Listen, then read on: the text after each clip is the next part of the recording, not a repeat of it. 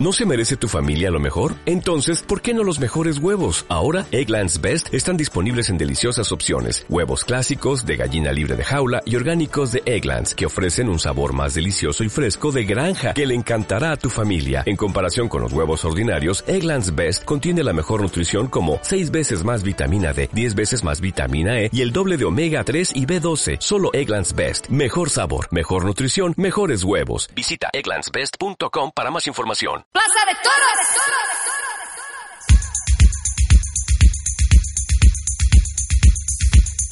Aquí comienza Plaza de Toros con Vicente Sobrino.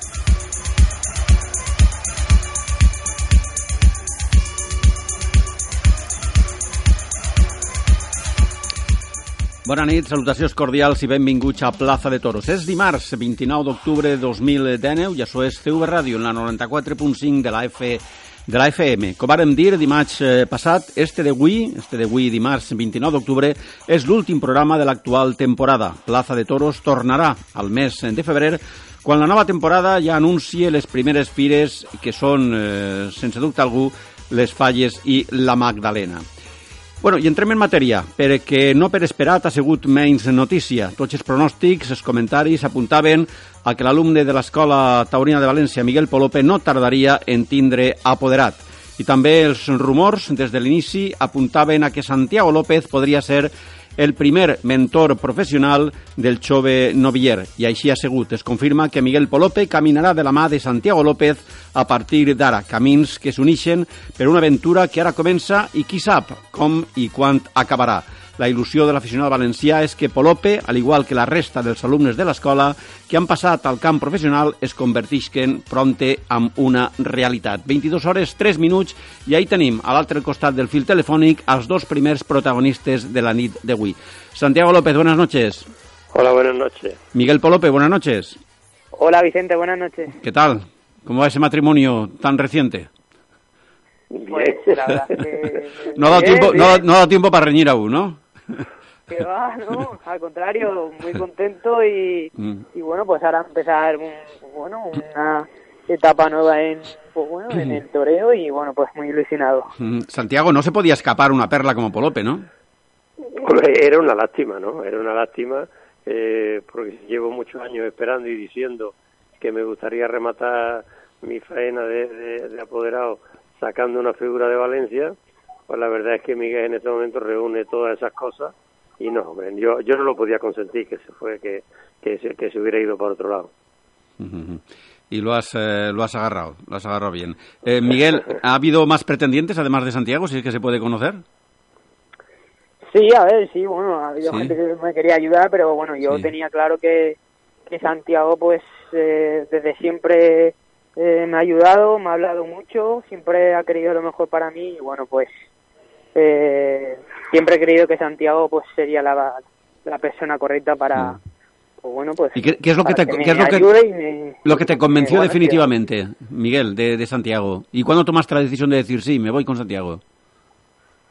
Pues siempre lo he tenido en la mente, pero bueno, mi inocencia y, y bueno, pues el no saber el, en este mundo, pues bueno, el tema de apoderado, pues siempre, pues bueno, que como todo que empieza siempre tiene sus dudas y sus interrogantes, pero bueno, el, el que está aquí en Valencia y que siempre eh, ha estado a mi lado, vamos, de, de forma eh, cariñosa y voluntaria, pues para mí eh, Santiago era la mejor opción y bueno, así ha sido y ahora pues a empezar un invierno pues fuerte y, y bueno, pues a, a seguir y a continuar igual. No sé si llegas la cuenta, Santiago, este que... Miguel, ¿qué es el, ¿cuál es el número de, de- de toreros que, que, que has apoderado?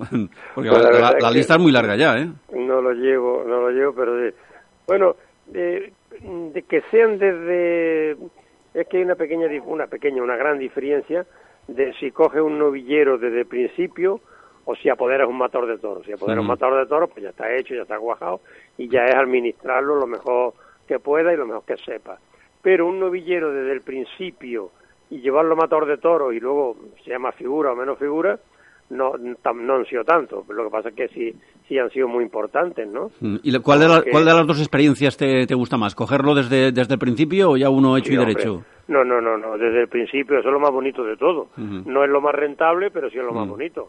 Eh, porque lo más rentable es un matado de toro que ya esté hecho, le haces tu contratación y desde el primer día estás cobrando las comisiones.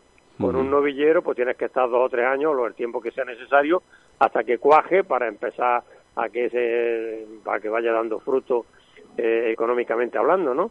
Pero vamos, no tiene comparación, es muchísimo más bonito eh, verlos empezar y, y corrigiéndole algunas cosas y que todas esas cosas que tú con tu experiencia, tu tiempo eh, vas consiguiendo, pues que luego tú lo veas hecho realidad, ¿no? Pero entonces, por ejemplo, pues yo te decía que, que claro, que coger desde novillero y que lleguen arriba, pues así empecé con José Tomás. Luego con el Fandi, también desde abajo, ¿no? Eh, Manolito Carrión, que, que en su día fue una explosión cuando llegó a Madrid, ¿no? y, y alguno más que mm, Rubén Pinar, eh, alguno más que se me olvida, y luego pues Matadores de Toros ya cuajado y hecho, pues muchísimo, ¿no? Pues no sé, 15 o 20, son, han sido muchos, casi toda la vida dedicado a esto. Hace poco me dijiste que volverías al campo del apoderamiento siempre y cuando hubiera un chaval que te ilusionara de verdad. Y además, si fuera valenciano, mucho mejor. Ha llegado el, momento y el caso. Por eso te decía que, que, yo eso lo vengo diciendo mucho tiempo. Me gustaría rematar, me gustaría terminar sacando uno de Valencia y que llegara a figura del toreo. De momento que llega Matador de Toros y luego es que, claro, lo de ser figura mm, es, es casi un milagro, ¿no? Pero esa es la, esa es la gran ilusión que, que siempre he tenido. Bueno, pues ahora la verdad es que estoy muy ilusionado y, Dios quiera que cuaje todo. Lo que hemos visto hasta ahora, Santiago, en Polope es como para aprender la mecha de la ilusión y la esperanza, ¿no? Mm, lógicamente hay mucho camino todavía por recorrer, ¿no? Además, sabes de sobra que, que nadie te lo va a contar y que tú lo sabes perfectamente que organizar novilladas ahora mismo, si no es misión imposible, es cuando menos muy difícil. No, ahora mismo es muy complicado, es muy difícil, es prácticamente imposible. Pero mira, por ejemplo, José Tomás, eh, el año de novillero, toreó 50 novilladas. Manuelito Carrión toreó 66. Eh, y este año, por ejemplo, el que más ha toreado 32. 30 o 20, 32, 32. 32. Y el siguiente 24, 23 o por ahí, ¿no? Sí, sí. O sea, es que claro, se han eliminado, se han eliminado las novilladas de, de, de, de todo el circuito y entonces solamente quedan pues las que quedan en las ferias de novillada y algunas ferias y, poco más, es que, es que no hay, es que, es que esa, ha sido una lástima y que yo siempre lo vengo diciendo, pero bueno, no, no me terminan de hacer caso de, de, poder haber organizado todo lo que hay que hacer para, para que poder hacer las competitivas pues claro. Sí, para, que sean factibles y no, no tengan ese crecimiento que, tienen. Claro. ahora mismo montar una novillada en cualquier pueblo pues significa perder 10, 15 o 20 mil euros y eso nadie está dispuesto a hacerlo, ¿no? Claro. Cuando tendría que ser, oye, todos estaríamos dispuestos a trabajar eh, montando novilladas con no perder. No queremos ganar, pero con no perder montaría, yo montaría todos los domingos, pero así es imposible. Eh, Miguel, me imagino que ya, bueno, ya habréis tenido conversaciones eh, prácticamente pues los dos solos, comentando aquello, comentando esto, pero la primera lección que has recibido de Santiago, ¿cuál ha sido? Pues eh, sobre todo que compromiso, ahora llega un momento donde pues bueno, eh, una etapa sin caballo pues eh, larga, bonita y bueno, ahora entro en un terreno profesional donde pues bueno, eh, cuanto, cuanto más bien se ponen las cosas pues más responsabilidad y más mentalización hay que tener y bueno pues yo voy a intentar de, de ponérselo todo lo más fácil posible, poner de todos mis medios en, en cada entrenamiento pues para que todo salga bien y, bueno pues se multipliquen las novilladas.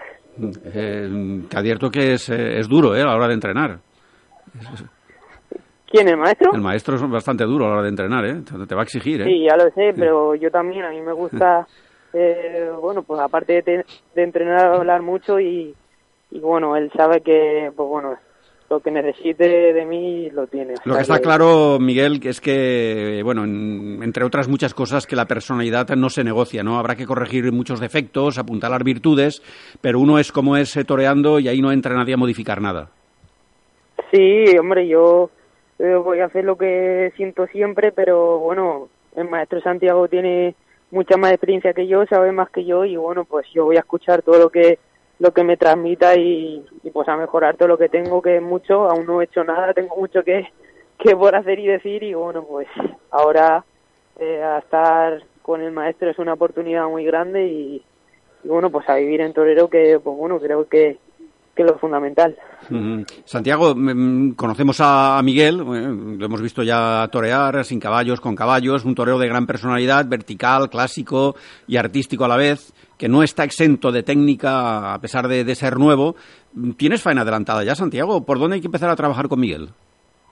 Bueno, yo pienso que lo que, que lo que hay que hacer con Miguel es que siga trabajando, ¿no? O sea, eh, es que claro, yo apodero a Miguel hace tres días, pero yo estoy con Miguel dos o tres años. O sea que claro. sin, sin apoderarlo, yo estoy con él dos o tres años diciéndole cosas y, siguiéndolo, ¿no?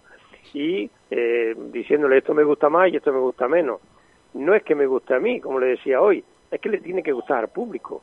Y entonces, ¿qué es lo que más le gusta al público de Miguel? Pues a lo que el público más le gusta es su naturalidad y es su, su es eso que nos ha llevado. Lo que decíamos antes, ¿no? La personalidad que no se negocia, ¿no? claro, es que eso, eso se tiene o no se tiene. Eso como mm. hoy le decía yo, estábamos en la plaza un rato esta tarde y le decía, digo, mira, es que esto es como que el que cuenta un chiste. Si tú cuentas el chiste no se ríe nadie, si lo cuenta el otro se parten de risa y el chiste es el mismo. Pues eso pasa en el toreo. Tú mueves los trastos de una forma y aquello no dice nada. Y tú lo haces y, y claro, es que esa es la gran diferencia y eso es una de las cosas que, que, nos ha llevado a, estar ilusionados con Miguel, ¿no? Hablábamos antes, eh, Santiago, bueno, de las dificultades que hay hoy en día para organizar eh, noviadas, pero bueno, en tu caso hay ciertas ventajas, ¿no? Más que inconvenientes. Has sido matador de toros, una larga experiencia, como ya sabemos, como apoderado, formas parte además de una empresa que domina y controla un amplio espectro de lo taurino, es decir, por el momento todos son ventajas. Bueno, hombre, yo para mí la mayor ventaja... Entre comillas, ¿eh? entre comillas, pero hay ventajas, ¿no? Eh, hombre, hay ventajas, es lógico, ¿no? Eh, porque en todas las profesiones, si tú dominas tu profesión, pues tienes ventajas sobre el que no la domine. Y si estás metido dentro de, de, de, la estructura eh, empresarial, pues también es una ventaja para el torero. Pero la mayor ventaja es, como yo digo, siempre, ¿no? Lo importante y lo eso no es saber hacer un torero, lo importante es tener la suerte de encontrártelo. O sea, porque si no es muy difícil hacerlo, ¿no? O sea, y, yo ahora mismo, pues la verdad es que estoy muy ilusionado y lógicamente pondré al servicio de, de, de, Miguel y, de, y del toreo de Valencia, pues todo lo que esté en mi mano y, y a mi alcance, ¿no? Que lógicamente, como tú bien dices, hay que reconocerlo, pues tengo ventaja sobre otros mm. porque estoy muy dentro de, todo el empresariado taurino. ¿no? La misma pregunta, Miguel. Tienes un apoderado que lo mires por donde lo mires, bueno, pues tiene a priori muchas ventajas. Esto es una, una ayuda, ¿no? Esto ayuda todavía a ilusionarte más, ¿no? Sí, bueno. Aunque tú lo tienes que hacer eh, todo, lo tienes que resolver tú luego todo solito en el toro, en, en, la plaza, ante el toro. Eso está claro.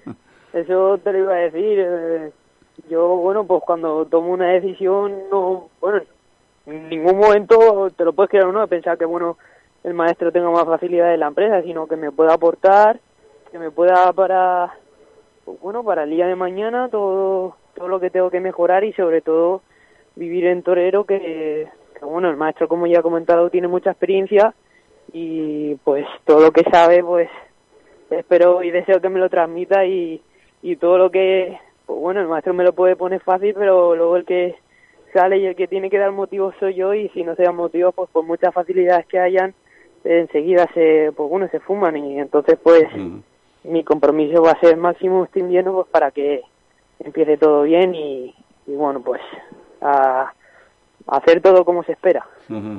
Eh, Santiago, en, bueno, en fallas estará Polope seguro, vamos.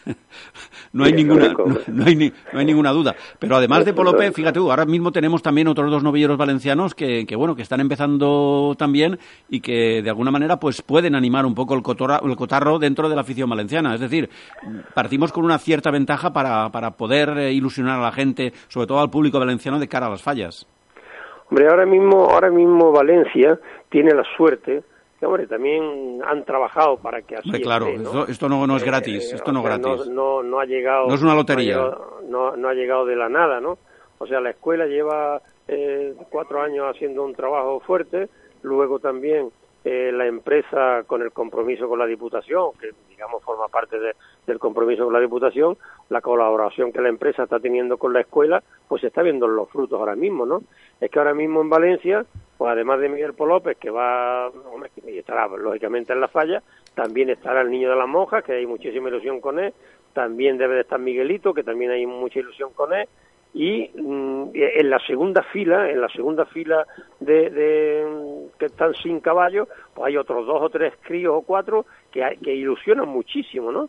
Eh, tienes un buen tienes un buen control con la escuela, ¿no? Con los chavales de la escuela, ¿no? Los, es los que Yo soy responsable, soy mm. responsable por parte de la empresa de, todo lo de la escuela, ¿no? Y entonces, lógicamente, pues desde desde prepararles los tentaderos, mm, todos los tentaderos para lo, para que lo hagan eh, en toda España porque van a todos los sitios a tentar, a luego eh, organizar todas las clases prácticas que hacen en la provincia y lógicamente pues voy a verlos porque tengo, es mi obligación y, viéndolos y siguiéndolos a todos pues para ver. Y la verdad es que ahora mismo mm, la situación taurina en ese aspecto en Valencia está para para ilusionarse eh, y mucho más. ¿eh?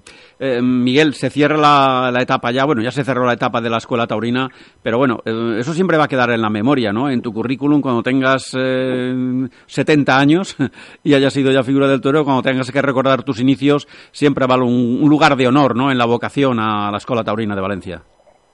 Sí, claro, yo se lo debo todo a la escuela taurina y bueno, de momento no la ha cerrado, sigo haciendo la misma marcha, el mismo maestro lo sabe, me dijo que bueno, pues de momento ni me voy a enterar porque pues bueno, estoy haciendo la misma marcha, voy a la plaza, eh, estoy con los maestros, el maestro viene pues todas las tardes que puede y bueno, pues siempre se lo debo toda la escuela y, bueno, todo el mundo lo sabe que estoy muy agradecido y siempre estoy y estaré. Bueno, pues Miguel y Santiago, a la vuelta del programa, ya por el mes de febrero, cuando la temporada ya nueva empieza a desperezarse y los carteles de, fallas pues ya se conozcan, volvemos a charlar, ¿no? Y Miguel, nos cuenta la experiencia de trabajo con Santiago. Ya te advierto que es un poco durillo y constante, ¿no? Pero aprovecha la ocasión, que muchos en tu lugar quisieran estar. Nada, muchas gracias y, bueno, encantado siempre. Larga vida esa unión, Santiago y Miguel. Muchas gracias. muchas gracias. Un abrazo, buenas noches. Un saludo y en febrero ahí estamos. Si te acuerdas de llamarnos, estaremos. Hombre, ¿tú qué crees? ¿Tú qué crees? claro que sí. ¿Tú qué crees? Un abrazo, buenas noches. Un abrazo.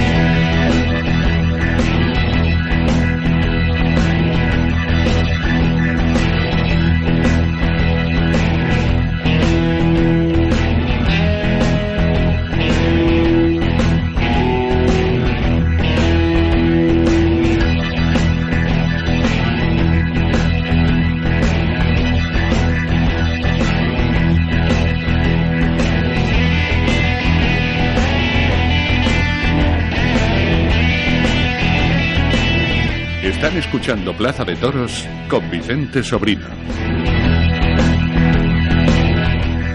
Pues ahí han estado les paraules de Santiago López i Miguel Polope i xa unió, que ja s'ha fet eh, oficial, encara que, com diem abans també, pues, era, era per supost eh, esperada. Santiago eh, anava darrere de, de Miguel Polope ja des de, fa, des de fa molt temps i des del moment que ha passat ja al camp professional Miguel Polope, pues ahí està Santiago López ja apoderant-lo. Per tant, com hem dit abans, llarga vida a esta, a esta unió. I ja en la temporada complida pues és hora de fer eh, inventari no? de lo que ha passat al llarg de l'any 2019, de la temporada de 2019 hem fet eh, un seguiment, eh, com tots els que segueixen este programa de Plaza de Toros, un seguiment setmanal a les activitats de l'Escola Taurina on eh, la pedrera valenciana tantes il·lusions desperta en els aficionats. Per tant, arriba el moment de fer un resum general del que ha passat en guany i anem a fer-ho en els responsables tècnics de l'escola, els professors i mataors de Baus, Víctor Manuel Blázquez i Juan Carlos Vera. 22 hores 21 minuts. Juan Carlos Vera, Víctor Manuel Blázquez, buenas noches. Buenas noches. Buenas noches, Vicente. Bueno, sé de dónde venís. Sí. Y me, y me, y me dais una envidia tremenda. Sí, lo sé, lo sé. Hacer lo que podemos con el balón, hacer lo que podemos. Me dais una envidia tremenda, lo que pasa que uno ya no puede, uno ya, ya, ya, ya no puede con eso. ¿Ha ido bien el partido? Nos hemos juntado unos pocos. ¿Sí? ¿Ha ido bien? Sí. sí. nos hemos divertido, sí, Vicente. Bueno, mira, hemos tenido... Es, época de eso. Naturalmente. Y, y, no te creas que no lo evoco y lo recuerdo hace unos cuantos años cuando en invierno nos reuníamos a jugar a fútbol. ¿Os acordáis también, no? Sí, sí, bueno, esos partidos de Mestalla y de, ah. y de, y de, y de mi querido Levante. Bueno, hemos tenido hace un momento a Santiago López y a Miguel Polope, una vez confirmada ya, bueno, pues esa, esa unión, ese apoderamiento por parte de Santiago con, con Miguel, ¿no? Y hemos hablado, por supuesto, de, de, lo que ha significado para la escuela, para Miguel Polope, la escuela taurina de, de Valencia, ¿no? Pero vosotros dos, eh, que conocéis perfectamente la escuela, que convivís las 24 horas del día, como aquel que dice con los alumnos, un titular con el que resumierais de forma concisa lo que ha sido la temporada de 2019. Juan Carlos, Víctor. Eh, Juan Carlos. Bueno, un titular así a bote pronto. A bote pronto. no sé, pues, eh, pues continúa la buena racha, ¿eh? podríamos decir. Está bien, está bien. Continúa la buena racha, sí, sí. ¿Y el tuyo cuál sería, Víctor? Bueno, pues mm, no sé ponerle un titular, pero pero yo creo que ha sido una temporada eh, cumbre en, toda, en toda la extensión de la palabra, tanto los que han debutado con picadores como los que están sin caballo y los chavales que han debutado que nos tienen enamorados a, tanto a Juan Carlos como a mí, ¿no? los chiquillos que vienen por detrás. ¿no? Creo que tenemos una etapa que yo, mm, ya lo he dicho alguna, en alguna ocasión, eh, todos los años que he llevado de la escuela estamos viendo por la época de oro ¿no? de la mm, mm, Hemos hecho antes, bueno, hemos hablado un poquito de, esas otras aficiones que tenemos del fútbol, pues haciendo un símil precisamente con el fútbol, eh, dos alumnos que han subido al campo profesional este año, como han sido Miguel Polope y el Niño de las Monjas, y hay quien dirá que son pocos, ¿no? Pero eso solo lo puede decir quien o quienes desconocen las dificultades que entraña este mundo del toro, ¿no? Ojalá, por ejemplo, y haciendo, bueno, haciendo esa comparación, ojalá en el Valencia, por ejemplo, todos los años subieran dos chavales del Mestalla al primer equipo y fueran titulares, como ocurre en el Toro ahora mismo en Valencia. Y Miguelito y Borja, fueron cuatro. Dos el año pasado y dos este, me refiero. Sí, sí. Ah, bueno, sí, sí. Por eso te digo que, que, eso... Eh, eh, son de una misma generación, de una misma sí, sí, edad de alumnos. ¿eh? Que, eso no es, no es algo fácil es algo muy difícil, Vicente, eso es algo tremendamente difícil. Y, y bueno, tú lo sabes bien, lleva muchos años en el, conocedor del mundo del toro y llegar a debutar con caballos es un, bueno, es un reto que se plantean muy pocos, eh, la verdad, eh, porque, porque dar el paso a este escalafón no, no es nada fácil. Antes hablaba y sobre, todo, con cualidades, ¿no? Con cualidades y, Con y, con tirón a nivel, pues, pues bueno, pues nacional y mundial incluso. Es decir, que, bueno, ahí están los, resultados, los, eh, los cuatro toreros que, hemos dicho que han subido, pues prácticamente son de la misma generación, efectivamente, bueno, pues ese escalafón superior ya al campo profesional. Y, bueno, la pregunta que todos nos hacemos, ya ha apuntado algo Víctor, es que después de un par de años contando con promesas tan firmes como las que acabamos de nombrar, hay continuidad en aquellos otros alumnos que se han quedado, digamos, a la cabecera de una nueva camada, nombres nuevos a apuntar en, en la agenda del aficionado. Sí, hay, una cantidad de chavales que ahora mismo Juan Carlos y yo, pues, pues a veces nos vemos, nos vemos para, para confeccionar los carteles y las clases prácticas, pues tenemos, eh, podríamos hacer perfectamente eh, nuestras clases prácticas sin, sin intercambios de los chicos que tenemos, ¿no? Afortunadamente, ¿no? ¿Qué nombres apuntarías, Juan Carlos, de los nuevos? Mira, tenemos ahora mismo, eh, pues, nombres que han destacado en su debut, ¿no? Estamos hablando de, de seis chavales que han, que han matado su primer novillo eh, esta temporada, que son seis nada menos, que, bueno, que también es un, es un hito importante que seis chavales hayan hecho ya su participación en un festejo ante el público matando su primer novillo y entre ellos pues cabe destacar, los seis han estado a gran nivel, puedo destacar pues, por supuesto a, a Neg Romero, Neg García Romero, Sergio Messi, Alberto Donaire, eh, Alejandro González, Borja Navarro, eh, Marco Colope, y Miguel García. Estos han hecho su... ¿Otro, otro, Polope, ¿Otro Polope es hermano? Sí, Marco. El hermano. El hermano. Marco, el, el hermano. Y, luego, unas cualidades... De unas cualidades tremendas. Y, luego, claro, estos han, han, sorprendido. Hacemos ahí un alto, hacemos ahí un alto, Juan Carlos. ¿Y qué estilo tiene Marco con respecto a su hermano Miguel? Pues es un torero clásico. Perdón, perdón, Juan Carlos. Sí. No, no, no, no, sí, sí, Dilo, dilo, no, que- no, decía que, que es un torero clásico, Sí. muy clásico, pero totalmente distinto a, a- a- Miguel. Miguel es mucho más vertical, Miguel es mucho más místico, por, por definirlo de alguna manera, para que un poco lo entendamos. Y, y Marco, bueno, tiene unas cualidades tremendas, eh, una facilidad asombrosa para pegarle muletazos a cualquier tipo de animal, pero con un clasicismo también, pues bueno, pues que te deja encandilado. Lo que está claro, Juan Carlos y Víctor, es que el listón está, está muy alto, ¿no? Todos vamos a esperar Sí. todos los años que debuten dos chavales de la escuela y eso tampoco es así. No, eso es muy Pues, difícil. Además, ahora no. mismo tienes a chavales, a chavales que se están afianzando, eh, que tienes el caso de Eloy Sánchez, que, que ha hecho una temporada de- desde su debut el año pasado, que mató su primer novillo el año pasado en septiembre, y este año eh, ha sumado eh, 11 festejos, con lo y, y bueno, con un balance extraordinario, y ha dado un nivel y una, ha dado bueno, una talla extraordinaria, y a eso hay que sumar también el, el- el buen nivel que ha dado Javier Súñez, en fin, y luego los ya conocidos que han dado ese, dieron ese, ese buen, esa buena nota que dieron tanto Javier Camps como, como Joan Marín en, en el certamen de Valencia. Esperemos Ujú. que estos son los más, los más tan más avanzados que bueno pues que al año que viene se plante, plantearnos pues que si dan ese paso o no a, a, a los a los del castoreño porque claro eh, el, el tiempo pasa y aquí pues hay que hay que decidirse y desde luego tenemos estamos muy ilusionados con, con lo que viene por detrás es el caso de, de, de Javi Suñer y de y, de Eloy Sánchez ¿no? Ujú. están ya más afianzados con estos otros que te he comentado que vienen por detrás. Si tenéis las estadísticas a mano, ¿sabéis eh, Sí. ahora mismo los, los festejos en los que ha participado la escuela este año, Juan Carlos? pues mira han sido un total de 62 festejos. 62. y se ha matado un total de 92 novillos Ujú, ujú. O sea que, el, el- el- bueno, estamos en el nivel de, la- de las primeras escuelas taurinas de España, que rondan, eh, están sobre el centenar de festejos, y, y ahí estamos, ¿no? Estamos la- las principales escuelas taurinas, pues hablamos de Madrid, Salamanca... Eso es, lo, eh, eso, es lo que, eh, eso es lo que os iba a preguntar, Juan Carlos y Víctor. Vosotros que viajáis con los alumnos y por lo tanto tenéis cono- conocimiento del bagaje de las demás escuelas, ¿en qué lugar está la de Valencia, la de Valencia respecto al resto de escuelas? Pues mira, yo Pues tengo una... un- ¿Perdón?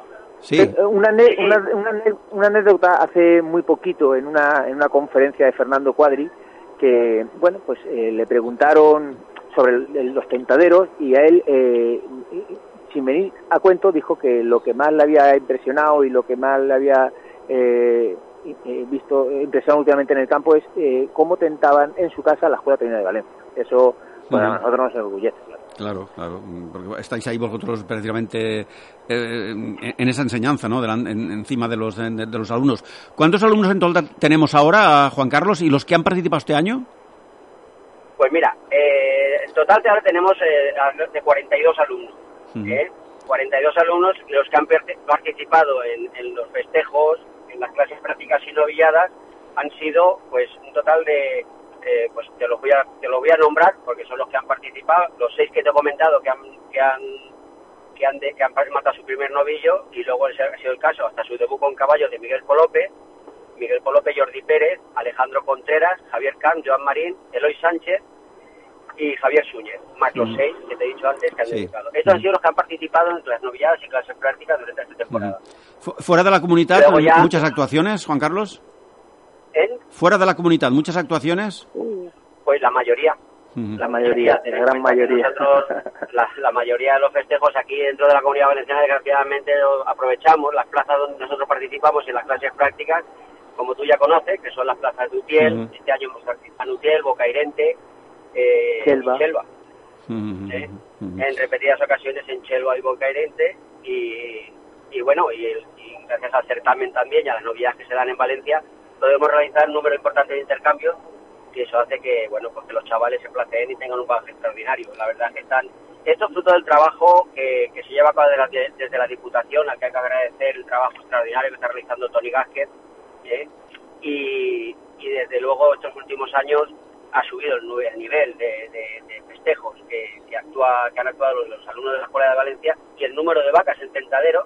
Entonces eso da lugar a bueno, una mayor preparación de aquellos que tienen cualidades y luego el resultado está, está ahí, ¿no? Está ahí. Eh, más fácil que un chaval que tenga cualidades y está toreado, pues de una talla que, que el que no está toreado, lógicamente. Claro, claro. Lo que está claro también, eh, Víctor, es que, bueno, se consolida definitivamente el certamen de julio, ¿no? Con las clases prácticas. Eso ha sido uno de los éxitos que hay que apuntar eh, verdaderamente de, los, de los más llamativos, además. Sí, hay que agradecerle mucho a la empresa de Simón Casas y a la, Diputación por el esfuerzo que han hecho y bueno, y hemos sido capaces entre todos de, de, consolidarlo. Yo creo que ya lo vamos a, a, bueno, a, institucionalizarla y que bueno, esperemos que esté muchos años ahí porque yo pienso que, que, la gente ya la está esperando, ¿no? La espera es la preferia de, la Feria de Julio. Claro, ¿no? Y además eh, con, con, la Feria de Julio, o lo que queda de Feria de Julio, pues bueno, menos mal que hay esos tres festejos, esas tres clases prácticas de la escuela que hace el que, mes, que el mes de julio, bueno, pues eh, la Plaza de Toros de Valencia abra sus puertas, eh, no todo lo que deseáramos, pero bueno, pero por lo menos sí que, sí que hay actividad taurina en un mes, en un mes tan taurino, y valga redundancia, como es el mes de julio. Siempre Juan Carlos y, Víctor, bueno, pues eh, las cosas eh, evolucionan, hay que, hay que renovar eh, cuestiones, ¿no? ¿Algo que os gustaría cambiar respecto a la forma de estructurar los festejos de las escuelas o incluso algo que la escuela debería tener en cuenta a partir, a partir de ahora? Bueno, yo, creo... Ah, perdona, Víctor, sí, sí, sí. No, no, no, no. Juan Carlos, por antigüedad. Como, no, como no nos vemos... exacto, exacto yo no yo lo único no yo no cambiar no no cambiaría. Eh, yo eh, tal y como está estructurada ahora mismo lo que se echa en falta es que claro se da un mayor número de novilladas implicadores de novia, de perdón de clases prácticas a nivel nacional. Eh, se echan falta las novilladas implicadores pero claro esto un supone un coste muy elevado para, para darlo, sobre todo nosotros, en, nuestra provincia, ¿no? hay otros pueblos en los que los ayuntamientos participan, colaboran, incluso pues, lo ponen prácticamente todo, de eso se aprovechan las, las escuelas taurinas de esas zonas y torean un mayor número de lo que son novilladas implicadores. Esto, pues de alguna manera, pues da pie pues a que ya no solo chavales que participan como novilleros sin caballos, sino también, oye, pues los banderilleros, los nuevos banderilleros se van formando también, se van haciendo, y esto aquí pues es más complicado. Eso es lo único que, que yo pues he hecho, hecho más en falta, pero la situación está como está. Pero por lo demás, eh, yo creo que se está haciendo un buen trabajo, porque estos festejos de promoción, oye, pues gracias a eso, mira, el certamen, eh, con la afluencia de público que ha ido a, los festejos que están dando en julio, pues luego la novia sin caballos de, octubre, pues tuvo una entrada a la novia sin caballo nada más extraordinaria. Eh, y la prueba está ahí, ¿no? Entraron más de 4.500 o 5.000 personas, entraron a la novia sin caballo. ¿Coincides, Víctor, con la...? Sí, Efectivamente, la ayuda, la, ayuda de la administración, que se tienen que dar cuenta de que la gente sí va a los toros, cualquier festejo que damos con, con, chiquillos, porque al final son chavales que quieren ser toreros, no son profesionales, y, que se te mete en una de toros 2.000, 3.000, 4.000 personas, ¿no? Para ver a niños que quieren ser toreros. O sea, no sé si hay algún eh, yo estoy cansado de partidos de fútbol donde están jugando los alevines y tal, y no hay nadie. interesan lo que son los partidos de profesionales, pero lo, que no, no. Y aquí, pues la gente pues sí que va a los toros, sí que va a los toros a ver a los chavales, entonces pues yo creo que eso necesitaría de una ayuda. Ahora mismo estáis vosotros dos como profesores, ¿no? Sí. Mm, ¿Qué tal van a nuestro amigo y compañero vuestro, Joaquín Monpó, camisero? Hombre, Joaquín, eh, todos los días tenemos noticias de él. Joaquín no sabe vivir sin, sin la escuela. Sin pasarse, sin pasarse por la escuela taurina. Esa ha sido su vida y me irá con las fotos puestas. Joaquín es un fenómeno al que queremos mucho y, esa es su casa, claro. Creo que con Juan Carlos hemos perdido la comunicación, ¿no, Juan Carlos? Me parece que sí, porque creo que iba con, conduciendo. Bueno, pues eh, Víctor, está, bueno, lo tenemos. Juan Carlos. Sí. Ah, que, te habíamos perdido. Bueno, pues... Bueno, pues eh, lo, lo, dicho, Juan Carlos y Víctor, que el listón está, está muy alto y bueno, y que hay, por lo menos hay que mantenerlo, que lo difícil, ya sabéis, no es eh, llegar, sino mantener ese listón con el que está ahora mismo situado, al nivel que está situado ahora mismo la Escuela Taurina de Valencia. Y qué épocas tan diferentes las vuestras cuando empezabais a las de ahora, ¿eh? A pesar de que entonces también existía la Escuela Taurina, pero nada que ver lo, lo que se hacía entonces a lo que se hace ahora. Claro, las posibilidades son distintas, era otra época, no vamos a comparar, pero indudablemente eh, la ventaja que tienen ahora los chavales no la habéis tenido vosotros en vuestros en vuestros principios. Y además, oye, sí que se hizo un buen trabajo en principio, porque la escuela pues cogió, mm. era era el inicio, yo fui, fui el, digamos, alumno eh, de, que inauguró la escuela de Valencia, fui el primer matador de toros que salió de la escuela de Valencia, pero claro, estamos hablando de que yo cuando debuté con picadores eh, yo maté 14 novillos con la escuela. Y claro, estamos hablando que ahora mismo un chaval que debuta con caballos, pues torea 50, 60, 70 novillos. Ahí está la diferencia. Y es que también es, cierto que ahora mismo con los chavales eh, les exigen un oficio y un sitio propio casi de un matador de toro.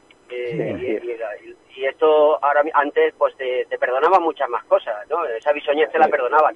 Ahora quieren un tío que haga las cosas perfectas. Y claro, los tíos tienen que estar más preparados, tienen que estar más toreados. Y lo están, indudablemente. Juan Carlos, Víctor, gracias una vez más por atender la llamada de CV Radio. Sabéis que, seguimos de cerca, eh, puntualmente y todas las semanas las actividades eh, de la escuela. Hoy es el último programa de esta, de esta temporada, pero ya sabéis que en el mes de febrero volveremos a la, carga para saber eh, de esas actividades y para saber, bueno, qué es lo que ocurre con, con, los chavales que ahora mismo ilusionan tanto al aficionado valenciano y a esa escuela taurina que, bueno, que en vuestras manos y en las manos de, de Tony Gázquez, pues está llevando al toreo valenciano a cuotas, eh, digamos, de, de principio en, en, la, en, lo que es la, digamos, la enseñanza primaria del toreo, pues a cotas uh, tan altas. Gracias y, y bonanitas dos. Venga, un fuerte abrazo. Un fuerte abrazo. Muchas gracias, gente. Un fuerte abrazo.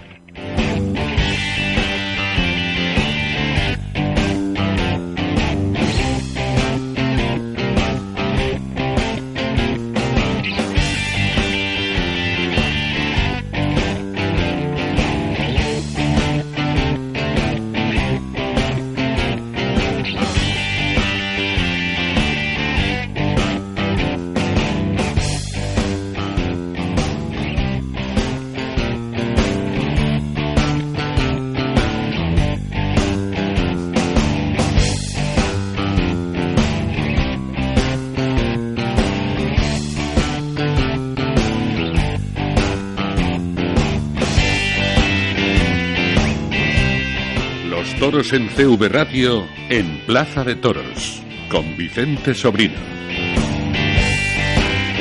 22 horas 38 minutos de este martes 29 eh, de, octubre y bueno, como hemos dicho antes, estamos en tiempo de inventario, pero también eh, de ese otro tipo de noticias que indudablemente va a llenar el tiempo invernal a la espera de que lleguen las primeras noticias sobre los primeros carteles de la temporada 2020. Y es tiempo de conferencias, de charlas, de actos culturales, etcétera.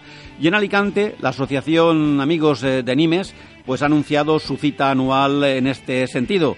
Y quien sabe de eso más que nadie, porque su presidente es nuestro compañero en Alicante, José María Jerico. José María, buenas noches. Hola, buenas noches, Vicente. Bueno, pues que termina la actividad en el ruedo, pero empieza la actividad en, bueno, pues en, en, teatros, en, en, peñas taurinas eh, y, bueno y los, aficionados y, no... continúa alimentándose continúa alimentándose la, la, actividad taurina en este caso con, con lo que tenéis preparado vosotros. Exactamente exactamente. Siempre estamos ahí que que no se apague la llama ¿eh? mantenemos el fuego sagrado de la afición y efectivamente pues eh, hemos organizado una serie de actos muy interesantes eh, con dos eh, conferencias. Una es un realmente una es un encuentro eh, muy muy peculiar porque es un cara a cara, un mano a mano con dos maestros de la tauromaquia que han hecho historia en el toreo los dos.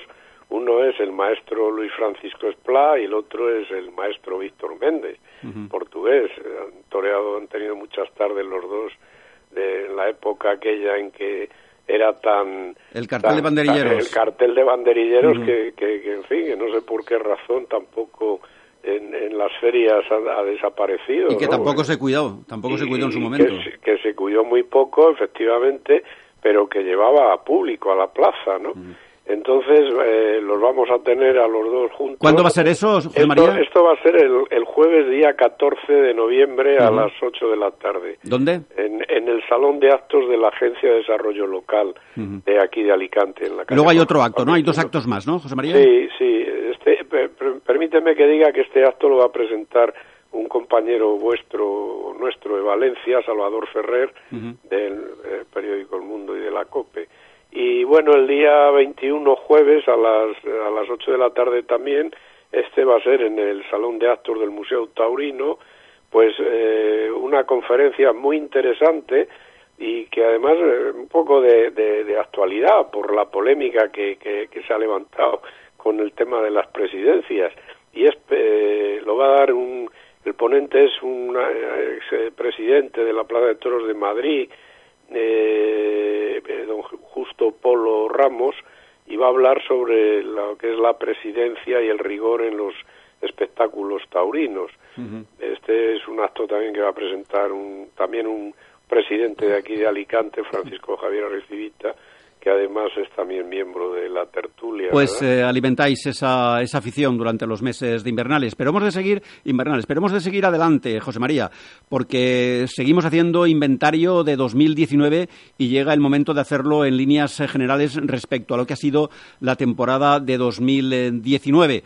Estás incorporado ahora mismo a, a este programa, a Plaza de Toros, pero también damos la bienvenida a Antonio Lorca, responsable de la sección taurina del país. Buenas noches, Antonio, desde Sevilla. Buenas noches, Vicente. Buenas noches a todos. Y te presento a José María Jerico, que aunque no nos conocéis personalmente, José María sí que te conoce porque nos lee a los dos, ¿eh? Sí, saludos, saludos, saludos cordiales, José María. igualmente, Antonio, pero no es la primera vez que participamos los dos juntos. Muy bien. Eh, el primer titular, eh, ¿cuál sería? Os lo pregunto a los dos. El, un titular, ¿cuál sería el titular eh, que resumiría en dos o tres palabras, si podéis, la temporada de 2019, Antonio? Pues no sé, no me he parado a pensar un titular, Vicente. te, he pillado. Pero eh, me has pillado, se me has pillado. Porque yo te quería plantearte en un principio si hacemos un análisis triunfalista o hacemos un análisis no, no, realista. Hacemos un análisis realista. De la, de la, realista, por supuesto. No, no, no, no, hacemos un análisis realista. Un análisis, o hacemos un análisis torerista no, no. o hacemos un análisis torista. Hacemos un análisis realista. bueno, yo creo que, que el titular puede ser que efectivamente ha sido una, una temporada apasionante, pero que deja mucha preocupación para el futuro. ¿La preocupación cuál es? Hombre, apasionante porque que ha habido ferias, ha habido momentos trascendentales en, en, ferias muy importantes, fundamentalmente Valencia, Sevilla, Madrid y Bilbao. Ha habido hitos eh, trascendentales para el recuerdo. La preocupación, a mi juicio, es que el líder del escalafón, el Juli, lo es con 43 festejos, uh -huh. algo que tengo entendido, no tengo el dato certificado, pero tengo entendido que no ocurre desde el año 78 y después que ha disminuido el número de espectadores y ha disminuido el número de festejos. Eh, os doy un dato. En 2007 se celebraron, según los datos del Ministerio de Cultura, 353 corridas de toros. Uh -huh. En el año 2018, no en el 19, en el 18 se celebraron 369 es decir, 583 corridas menos que en 2007. Mm. No quiero decir que en 2007 sea el, el, el, objetivo a perseguir, a lo mejor eran demasiadas, pero el hecho de que se celebren cada vez menos corridas y cada vez vaya menos gente a las plazas, es para pues creo que es un, un dato preocupante para el futuro inmediato, claro. Pero no lo pensarán, no te preocupes que eso no lo pensarán ni lo reflexionarán los que realmente debían de hacerlo, es decir, los profesionales. Eh, José María, ¿y tu titular, si lo tienes a mano, eh, en eso para resumir en dos o tres palabras lo que ha sido el 19? Pues, eh, en dos o tres palabras, yo creo que no ha sido, ha sido una temporada mmm, eh, bastante buena, una temporada excelente, ¿no? En cuanto a resultados artísticos, eh, Antonio hablaba torista o torerista, ¿no? Pero yo creo que se han visto cosas muy interesantes en las plazas y hemos tenido ferias, la feria de San Isidro ha sido una feria eh, bastante buena, eh, eh, la feria de Bilbao, en Sevilla, han salido toreros nuevos y, y ha habido, en fin, ha habido cosas muy interesantes. -huh. yo, en el tema de estadística, no sé, por ejemplo, en Madrid dicen que ha habido un millón de espectadores que han pasado, 900 y pico mil espectadores, pero sí es verdad que, que no va más gente a las plazas eh, y quizás ahí, como bien reflexionabas tú, pues es para que se lo hagan pensar quien, quien, quien manejan esto y, y, y que le echen un poquito más de, en fin, que más ideas para llevar gente. Fíjate, un dato que iba a decir, eh, que se me pasaba. Eh, se ha visto mucha gente joven en los tendidos. se ha visto mucha gente joven, ¿no? En fin, yo quizás sea, no sea tan, tan pesimista, a pesar de que reconozco que sí, que hay, pero, pero en fin, yo creo que hay que ser optimista, ¿no? Y, y procurar que, que, en fin, que esto vaya más y pero indudablemente que hay que hacer algo ¿eh? o sea estoy de acuerdo yo quiero ser yo quiero ser realista y me remito Antonio y José María bueno pues al último programa que hicimos aquí en Plaza de Toros en CV Radio antes de despedir eh, la temporada que creo que fue por estas fechas creo que también participasteis los dos y fíjate mm, fijaros eh, siendo realista yo creo que mm, prácticamente estamos igual que estábamos hace un año. Yo no sé si esto es bueno o, es malo, ¿no? Pero hay algo que a mí sí que me sigue mm, preocupando y que sí, me, sí que me sigue, ya no extrañando, ¿no? Pero sí preocupando, preocupándome, porque es que en respecto al toro seguimos prácticamente igual, ¿no? Las figuras se centran en un círculo de hierros del que no salen y el resto, pues, a comer el turrón duro, Antonio. No, no, eso, eso está claro. Sí. sí, yo no quisiera la historia como el gran pesimista de este programa. No, no, no. No, no, es mi intención. ¿eh? Que no, que no. Ni, es mi sentimiento eh, que tengo en este momento. Eh, yo lo que no quiero es ser triunfalista. ¿eh? Quiero ser, como tú decías, Vicente, realista. ¿no? Fíjate, por ejemplo, acababas, acabas de hablar de, de, los toros, de las pocas ganaderías que están en boca prácticamente todas las tardes. hablamos de la fiesta de los toros, pero Aquí cuando hablamos del resumen del balance del año, hablamos de toreros. ¿Quién es el triunfador de la temporada? ¿Quién triunfó en Madrid? ¿Quién triunfó en Sevilla? Pero quiero recordar que está la fiesta de los toros. Y quiero recordar que las figuras, los toreros que están ahí en la cabeza del escalafón, se conforman con seis o siete ganaderías y no salen Eso es lo que te decía, que estamos prácticamente igual que el año pasado, que las figuras se centran en un círculo de hierros del que no salen. Eso, eso estoy de acuerdo totalmente con vosotros. Y es el mal, el mal de siempre. ¿Cuál es la consecuencia? La consecuencia es que perdemos emoción. El porcentaje de emoción que tiene la fiesta de los toros, al quedar muy reducido el abanico de ganadería, se reduce porque todo queda a expensa de los toreros, de la grandeza de Ureña, de la inteligencia de Milo de Justo, de la veteranía del Juli, de, pero al final, oiga, pero si es que el Juli no hace más que torear, lidiar las la mismas ganaderías todo el año. Sí, eso es, eso es algo evidente, por eso os decía que, que, bueno, que cuando me planteaba el hacer el resumen de este año, digo, casi casi podíamos calcar el resumen del año pasado, ¿no? Porque, bueno, claro, hay, Cosas, hay cosas diferentes, sí que es cierto que afortunadamente, y hablando del tema, del tema toreros, sí que es cierto que han surgido algunos toreros que tienen que ilusionar indudablemente, pero en el tema ganadero, pues estamos prácticamente igual que, que estábamos hace 365 días. Claro, ha habido que ha habido momentos, ha habido toreros, he citado el caso de Milo de Justo, no tengo aquí el dato, pero sé que ha toreado o ha lidiado bastantes tardes toros de Victorino. Sí, sí, sí. O, Toros, de, toros de la quinta. Que, que, no, que, no, que no entra en el reparto del pastel de las figuras. Exactamente. Quizás sea el único, uno de los pocos toreros que tienen una enorme proyección de futuro y ojalá consiga ese puesto de figura que yo al menos ya le reconozco hace tiempo, ¿eh? pero quizá el único torero que ha entrado en Sevilla con Victorino, en Bilbao con Victorino, en Madrid con Victorino, pero las llamadas figuras no salen de los cuatro o cinco eh, ganaderías que todos conocemos.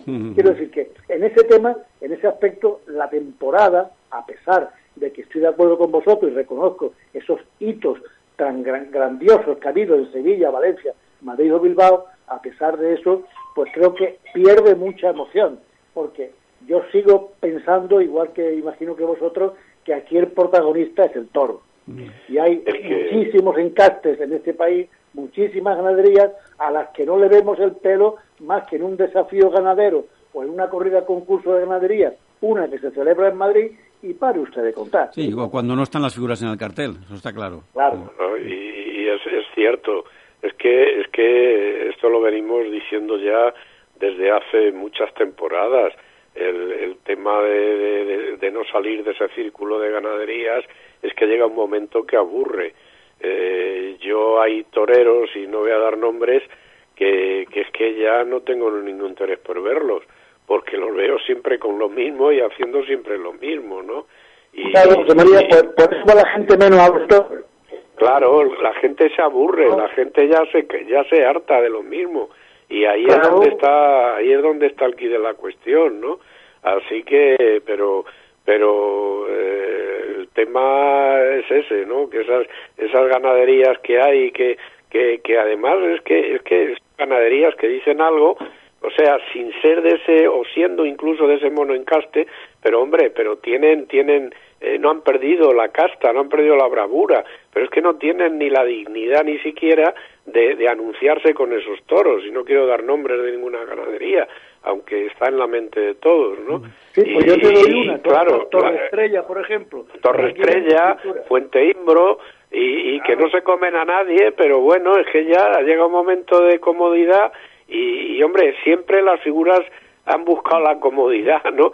Pero coño, y perdón, por, es que últimamente ya es que es el colmo, ¿no? Pues, ya Tú fíjate, fíjate, fijaros, Antonio, lo que lo que ha sido y lo que es eh, actualmente la ganadería de Torre Estrella, ¿no? Que hace 20 o 25 años se la disputaban los eh, las figuras y en cuanto le han metido un poquito más de, de motor, un poquito más eh, de picante, De picante, pues eh, aquí Pero es que los Torre los- Estrellas, que era una ganadería además fija, era una ganadería fija en, en la Plaza de Toros de Valencia y además por fallas o por la Feria de Julio, en cualquiera de las dos fallas estaba aquí y además mm, toreando con, eh, lidiando con, con- con figuras del toreo. Hay que recordar, José María, tú lo recordarás perfectamente porque ese día creo que estabas aquí en el año 93 cuando Damaso González indultó a aquel gitanito que fue el primer toro indultado en una plaza de, de primera. Es decir, mm, que ha pasado de ser una ganadería en la que se la rifaban las figuras a ser una ganadería proscrita actualmente por las figuras.